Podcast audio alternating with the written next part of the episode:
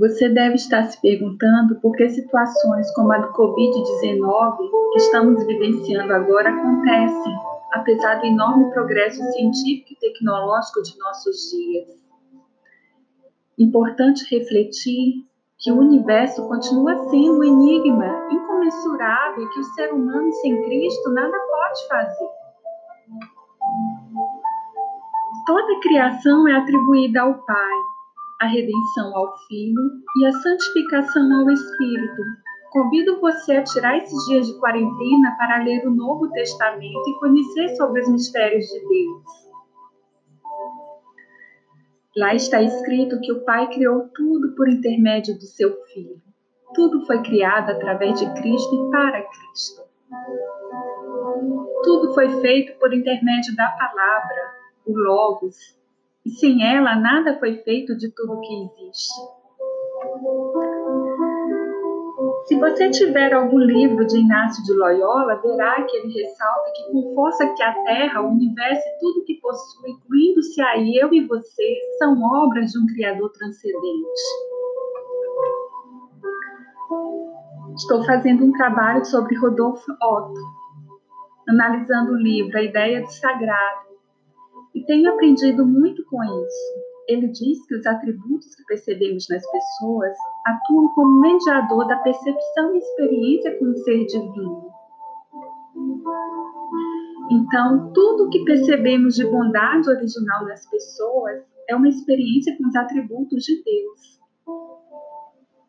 Ao ler o livro de Jó, o servo que perdeu tudo que tinha nessa vida, desde bens materiais, família e saúde, teve a oportunidade de se encontrar com Deus e mudar sua percepção acerca do divino. Leia o livro de Jó e veja o tamanho de sua fé. Ele fala: Meus ouvidos já tinham ouvido a teu respeito, mas agora os meus olhos te viram. Talvez em sua mente essa experiência de ouvir e ver a Deus seja algo impossível. Mas para Santo Agostinho, é atribuída uma certeza que comprova esta ideia. Se você entender, não é Deus. Será que Santo Agostinho tem razão? Será que Jó também tem? De que forma devemos caminhar rumo ao entendimento sobre a experiência do sagrado? Rudolf Otto aborda o sagrado te desafiando para toda e qualquer ideia sobre Deus, especialmente para nós que somos cristãos, é importante que se tenha uma definição da divindade com clareza, caracterizando-a com os atributos do divino. Isso quer dizer que se deve ter conceitos claros e nítidos, acessíveis ao pensamento. Se racionalizarmos tudo aquilo que pode ser pensado com essa clareza de conceitos, devemos atribuir com racionalidade a essência da divindade descrita nesses atributos. E reconhecer o que diz Jó no, livro, no capítulo 42, versículo 5. Então eu deixo com você, fé e convicção é o contrário daquilo que sentimos. Porém, estes atributos jamais conseguirão comunicar ou expressar a totalidade da divindade. Fé vai além de um sentimento, como muitas religiões tentam passar uma experiência com o divino pois muitos de nós ficamos pensando em nossas habilidades racionais, em nossas próprias condições de articular conceitos e compreensões. É natural que nos esforcemos em nossos próprios pensamentos racionais para entender a experiência na religião. Embora parafraseando Santo Agostinho em Confissões, ele diz que a medida do pensar é pensar sem medida. Há um cuidado que se deve ter com o lado da religião, que não devemos agir também sem a razão, dentro de um aspecto irracional, mas agir prudentemente. No idioma alemão, o termo usado para se referir ao sagrado é das Religie, que pode ser usado para santo, é, que é um substantivo, sendo heilig, o termo usado para santo quanto é adjetivo. Na religião bíblica, o termo equivalente no Antigo Testamento em hebraico é akodosh, e no grego, no Novo Testamento, é hagios. No latim, santos, ou sacer.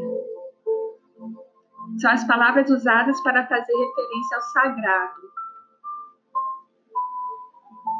Esses são os princípios do sagrado sobre Deus. O sagrado, mesmo possuindo aquilo que é possível de racionalização ou conceituação, ele foge a essa condição.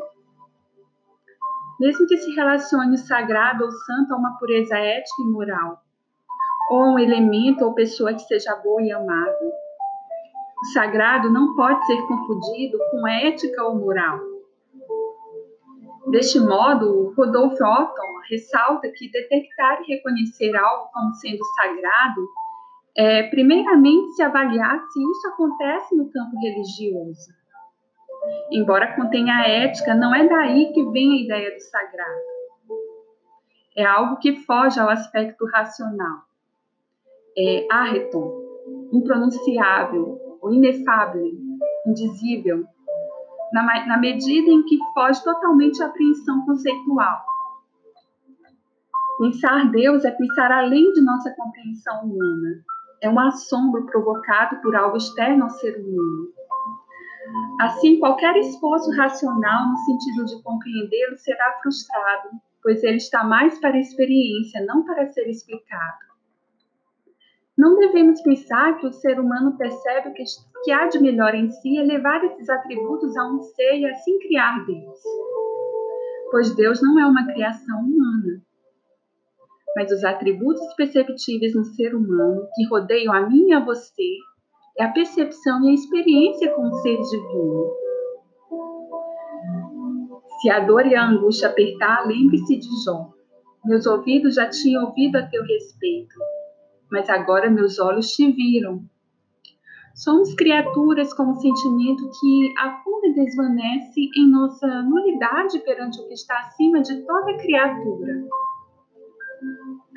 O sentimento de criatura é, na verdade, o efeito colateral subjetivo, um sentimento de medo que se deve primeiramente diretamente a uma situação que foge ao nosso controle.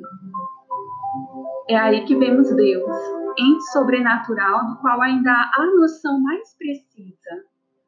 Somente quando se vivencia a presença de Deus é que o sentimento de criatura pode surgir como reflexo na psique, Percebemos então que existe uma realidade além, imensurável, imprevisível, que nós possamos alimentar nossa mente de que a experiência com Deus dispensa definições que tendem a esgotá-la, dispensa articulações racionais.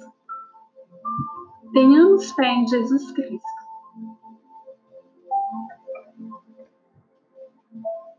Por Thaís Rocholi, a ideia do sagrado.